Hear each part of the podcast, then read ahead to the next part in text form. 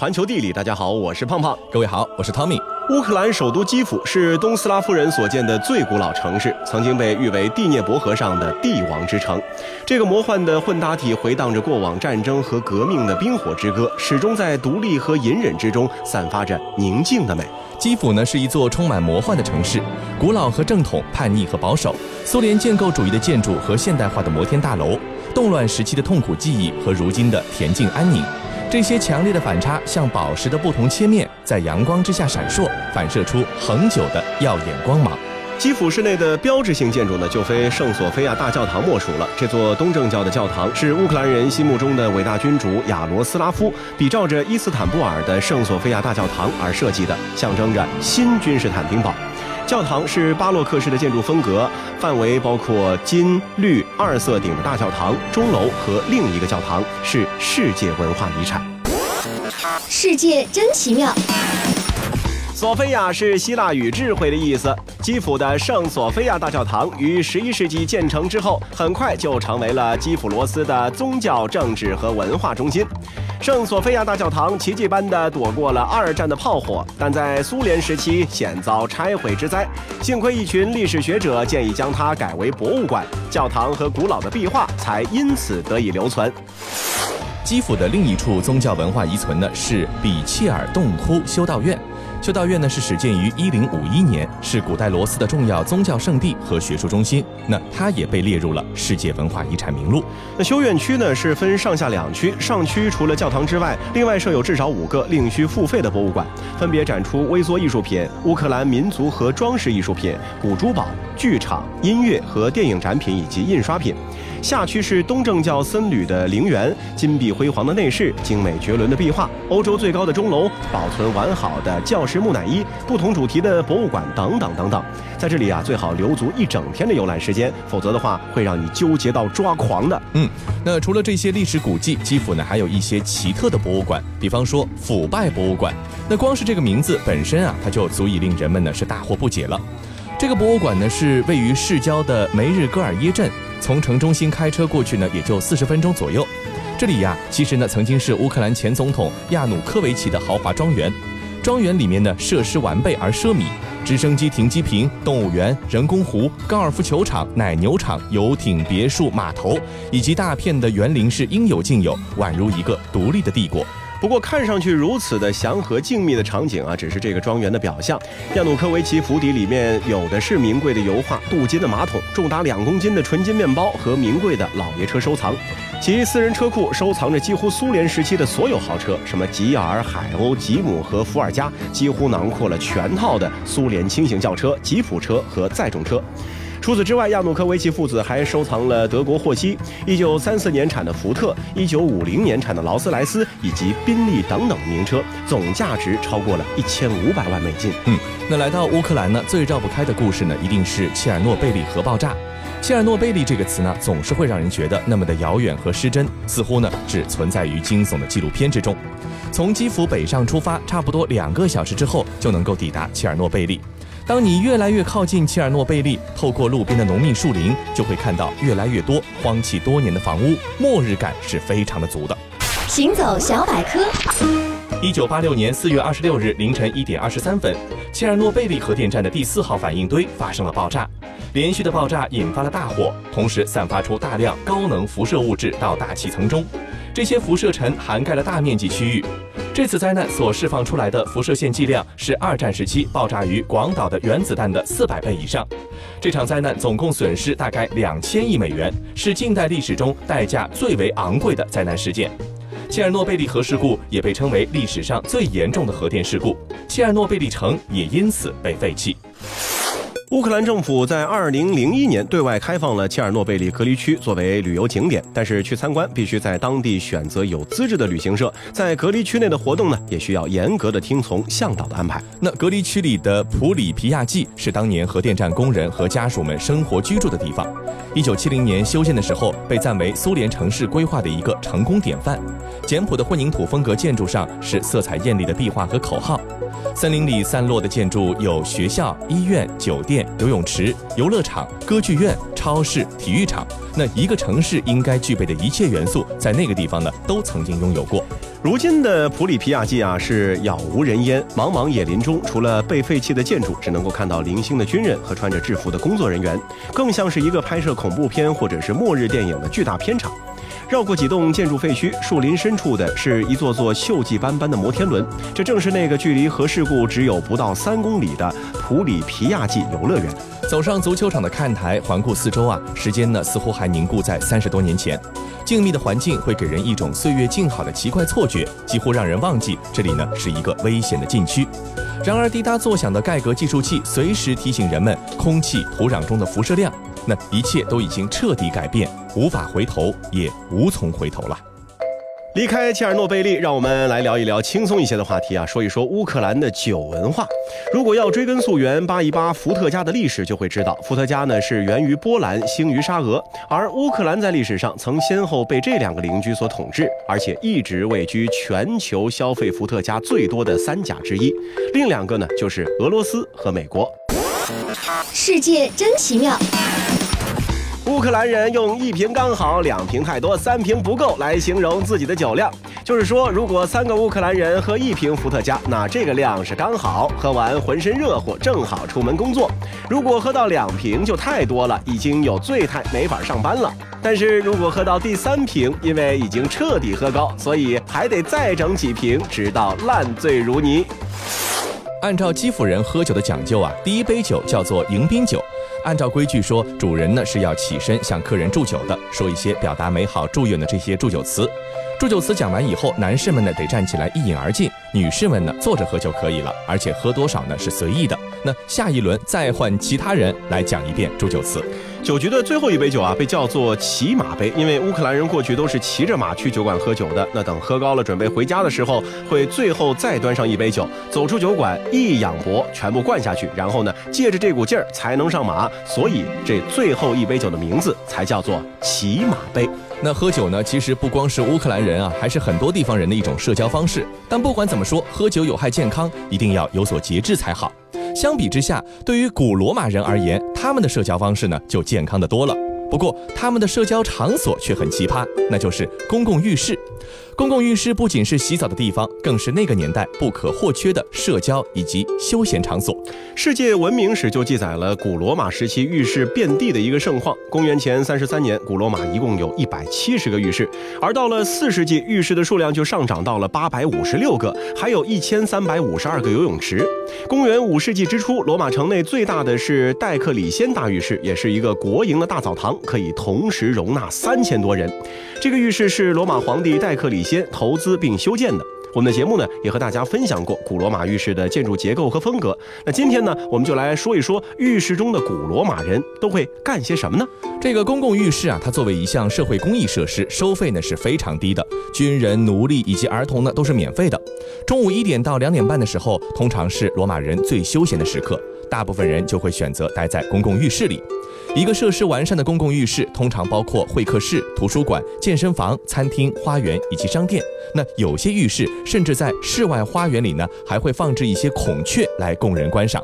可以说，每个大型浴室就是一个城中之城，怪不得古罗马人那么喜欢去逛澡堂子了。公共浴室的水箱和浴池呢是相连的，通过加热水箱内的冷水，让热水流入浴池，然后冷水下沉，再次回到水箱，被第二次加热，就这样的循环利用。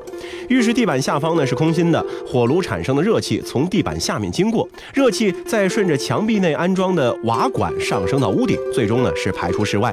如此一来，地板、墙壁、天花花板都得到了加热，整间屋子变成了蒸汽浴室。地板设计的厚度是足以防止洗浴人脚被烫伤的。行走小百科。标准的罗马式洗浴过程是这样的：先进入更衣室脱衣，全身抹上香油，再到健身室运动一会儿，再进入温水池泡澡，然后进入热室，坐在椅子上熏蒸汽。进入热水池，由奴隶或者自己动手用金属刮板把全身污垢刮一遍，最后再进入冷水池冲洗。When I am alone, I sit and dream, and when I dream, the words are missing. I know the inner room so full of light that all the light is missing. But I don't see you with me, with me.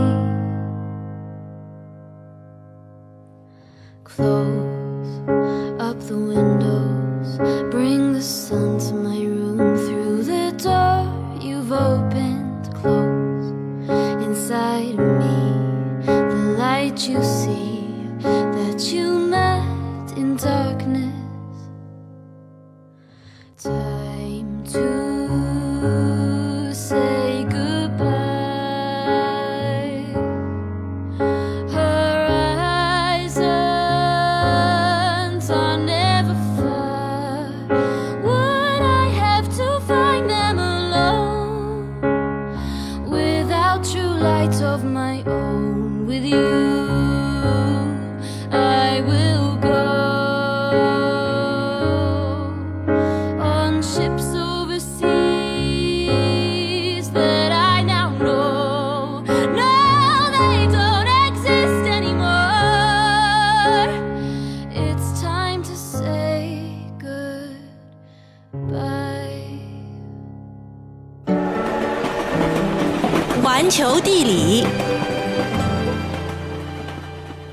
迎回到环球地理，大家好，我是胖胖。各位好，我是 Tommy。古罗马的公共浴室啊，其实是各色人等汇集之地，奴隶、市民、商人、政客、军人，甚至皇帝。据说有一次，哈德良皇帝也来到了公共浴室洗浴。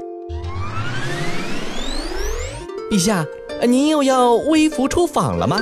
这回您想要奴才陪您去哪儿逛逛呀？我听说城里好些浴室修得不错，大伙儿都喜欢到那儿去玩。呃不如呃咱们就去瞧瞧热闹。扎。不过，呃，陛下，那个地方有点鱼龙混杂，各色人等都有。您看是不是要多带几个侍卫，以防万一？哎，你懂不懂什么叫大隐隐于市啊？人多才显眼，咱俩挤在人堆里，不会有人认得的。陛下圣明。啊，这儿果然不错，什么设施都有，什么人都有，真是个体察民情的好地方。啊，是是是，呃，不过主子，您小点声，这体察民情四个字一出口就暴露身份了。啊，对对对对对，哎，还是你想的周到。先生，要不要给您刮个身子？呃刮什么身子？老子的退休金这么少，刮不起，刮不起。是啊，是啊，我们打了半辈子仗，退休金才这么一点，真是不公平。不如我们俩相互刮着，可以省钱。哎，好好好，这个办法好，就这么办。哎呀，打了一辈子仗，居然刮个身子的钱都没有，呃这可不行。你听着，回宫以后召集元老院开个会，专门研究一下退伍老兵的待遇问题。扎，吾皇圣明。笨蛋，小声点。那除了浴池之外，公厕啊也是罗马人社交的重要场所啊，没错，就是公厕啊，它是一个社交场所，他们俩呢是组合在一起的。罗马帝国后期的时候，罗马城里面大概有一百四十四座公厕，他们基本上建在了公共浴池的旁边，是为了方便使用浴室的脏水冲洗。那么进入公厕，首先映入眼帘的是装饰考究的宽阔大厅，设有壁龛和雕像。地面上呢有用于清洁冲洗的自来水渠。那跟现代的卫生间不同啊，公厕里面呢没有挡板，没有隔间，那只是一排一排外形像钥匙孔一样的连排坐便器。善于交际的罗马人是把公厕也给当成了社交场所，于是啊，经常就会出现这样的一个壮观场面：公厕里面一个挨一个坐在茅坑上的罗马人在谈天说地，政治、天气、时尚，甚至美食应有尽有。嗯，公厕内的坐便坑前呢，有便后洗手的水沟，还有一根根的小木头，前段包裹着海绵，这个呢就是当时的厕纸了。不过先别急着作呕，这些海绵啊是一次性的，用过之后呢可以更新的。有些设施豪华的公共厕所啊，甚至还配有地热系统，冬天上厕所的时候啊，足以给人无限暖意。嗯，那因为呢是建在公共浴室附近，所以说呢，公厕内的脏东西排泄物有大量的浴室排出的脏水呢可以来冲洗，这一点呢也保证了罗马城的一个卫生状况。对比一下中世纪的城市，我们就能够知道这一点有多么的重要。随地大小便的行人和罗马几乎把中世纪的欧洲城市变成了一个个天然的大粪坑，而巴黎城外堆积如山的粪便和垃圾，据说啊都跟城墙一样高了。那罗马城外呢，还有很多像是高架桥一样的雄伟建筑，这些啊其实就是延伸到罗马城内的这个引水渠。十一条引水渠通往城内，他们将罗马城外清清的山泉水通过引水渠内的千制水管引入城内，供应着这个百万人口的超级城市每天的饮用、洗浴、洗涤和城市消防用水。嗯，由于有这样的便利的自来水供应啊，在整个罗马帝国时期，每一位罗马公民呢，每天可以享用一千一百升的水，而现在一般的居民用水每天也就二百到三百升。经过分水系统处理的自来水啊，供应城市的每个角落。那举例来说，喷泉内的水呢会被用于清洗道路。为了防止喷泉水溢到街道上影响行人走路，这个罗马城内遍布着帮助人们跨越街道的三维斑马线。古罗马时期遗留下来的很多生活建筑啊，其实如今都成了世界文化遗产了。但是可能大家有所不知，世界遗产并不仅仅反映人类历史的辉煌过去，很多遗产呢其实是带有着负面痕迹的。这些世界遗产的登录啊，提醒着人们对战争、核武器、种族歧视、奴隶贸易进行反思。坐标：波兰，前纳粹德国奥斯维辛比克瑙集中营，一九四零至一九四五年。一九七九年登录世界文化遗产名录。那历史调查显示，二战期间啊，有一百五十万人，那其中绝大部分是犹太人，在这个地方呢是被饿死，惨遭严刑拷打和杀戮。奥斯维辛是二十世纪人类对其同类进行残酷虐杀的一个见证。这个地方呢是壁垒森严，四周是电网密布，设有哨所、看台、绞刑架、毒气杀人室和焚尸炉。展现了纳粹德国在原奥斯维辛比克瑙集中营，也就是第三帝国时期最大的灭绝营中执行种族灭绝政策的一个状况。坐标：日本，广岛和平纪念公园，原子弹爆炸遗址，一九九六年登陆世界文化遗产名录。面积仅仅只有零点四公顷的原子弹爆炸点是日本面积最小的世界遗产。这里有一九四五年八月六号广岛原子弹爆炸之后保留下来的一处建筑。通过许多人的努力，包括广岛市民的努力，这个遗迹呢是被完好的保留了下来，一直保留着遭到原子弹袭击后的样子。广岛和平纪念公园不仅是人类历史上创造的最具毁灭性力量象征，而且也体现了全世界人们追求和平、最终全面销毁核武器的一个美好愿望。坐标：毛里求斯，阿普拉瓦西加特地区，二零零六年登录世界文化遗产名录。面积只有一千六百四十平方米的路易斯港地区呢，是现代有器具的劳动力移民的起源地。一八三四年，英国政府选择毛里求斯岛为第一处试验地，进行所谓的伟大试验，用自由劳动力代替奴隶。在一八三四年到一九二零年间，近五十万名有契约的劳动力从印度来到了阿普拉瓦西加特地区，在毛里求斯的制糖厂工作，或者被运到了澳大利亚的留尼旺岛南部和东部非洲或者加勒比地区。阿普拉瓦西加特地区的建筑是最早清晰展示未来世界经济体系的建筑之一。也是世界上最伟大的移民见证。坐标：塞内加尔，戈雷岛，一九七八年登陆世界文化遗产名录。戈雷岛位于塞内加尔海岸不远处，和达喀尔是隔海相望。从十五世纪到十九世纪，戈雷岛一直都是非洲海岸最大的奴隶贸易中心。历史上，这里曾先后被葡萄牙人、荷兰人、英国人和法国人占领过。在戈雷岛上，既能够看到奴隶住的简陋屋子，也能够找到奴隶贸易商居住的优雅庭院，两类建筑物形成了鲜明对比。今天的戈雷岛依然能够使人们记起那段人剥削人的历史，这里同时也是人们消除历史积怨、求得和解的神圣殿堂。坐标：巴西，瓦隆古码头考古遗址，二零一七年登陆世界文化遗产名录。瓦隆古码头考古遗址的价值啊，在于见证了18至19世纪非洲奴隶贸易最后阶段的历史。大约有90万的非洲奴隶在这个地方登陆之后，再被转卖到了美洲大陆，其数量占到了被贩卖到美洲大陆的黑人奴隶的四分之一，也因此使其也成为了最大的非洲奴隶贸易海港遗址。那现在巴西一半人口的先祖都能够追溯到从瓦隆古码头登上美洲大陆的幸存的黑人奴隶。坐标：波黑，莫斯塔尔旧城和旧桥地区，二零零五年登陆世界文化遗产名录。莫斯塔尔古镇横跨雷特瓦河深谷，是十五和十六世纪作为土耳其边境小镇被建立起来的，于十九和二十世纪的奥匈帝国时期得到了进一步发展。莫斯塔尔一直以来因为其古老的土耳其房屋和老桥而闻名，并因此桥而得名。然而，在一九九零年的冲突期间，这个古镇的大部分地区和由著名建筑师斯南设计的老桥都遭到了摧毁。由于联合国教科文组织成立的国际科学委员会的努力，老桥于近期得到了重建，古镇的许多建筑也得到了修复或者是重建。重建之后的老桥和莫斯塔尔旧城是协调和解、国际合作的象征，也是不同文化、种族和宗教社会之间和睦相处的象征。坐标加拿大，美洲野牛建地带，二零零五年登陆世界文化遗产名录。在加拿大艾伯塔省的西南部，发现了标有记号的好几条小道、土著人的营房和坟地遗址，里面呢存有大量的野牛，是美洲野牛的骨骼。向人们生动地展示了近六千年前的北美平原上土著人的生活习俗。他们利用对地形的熟悉和对野牛习性的了解，会将牛群赶到了悬崖边上，迫使其跳崖摔死，然后在下面的营房里分割尸体。坐标保加利亚，里拉修道院，一九八三年登陆世界文化遗产名录。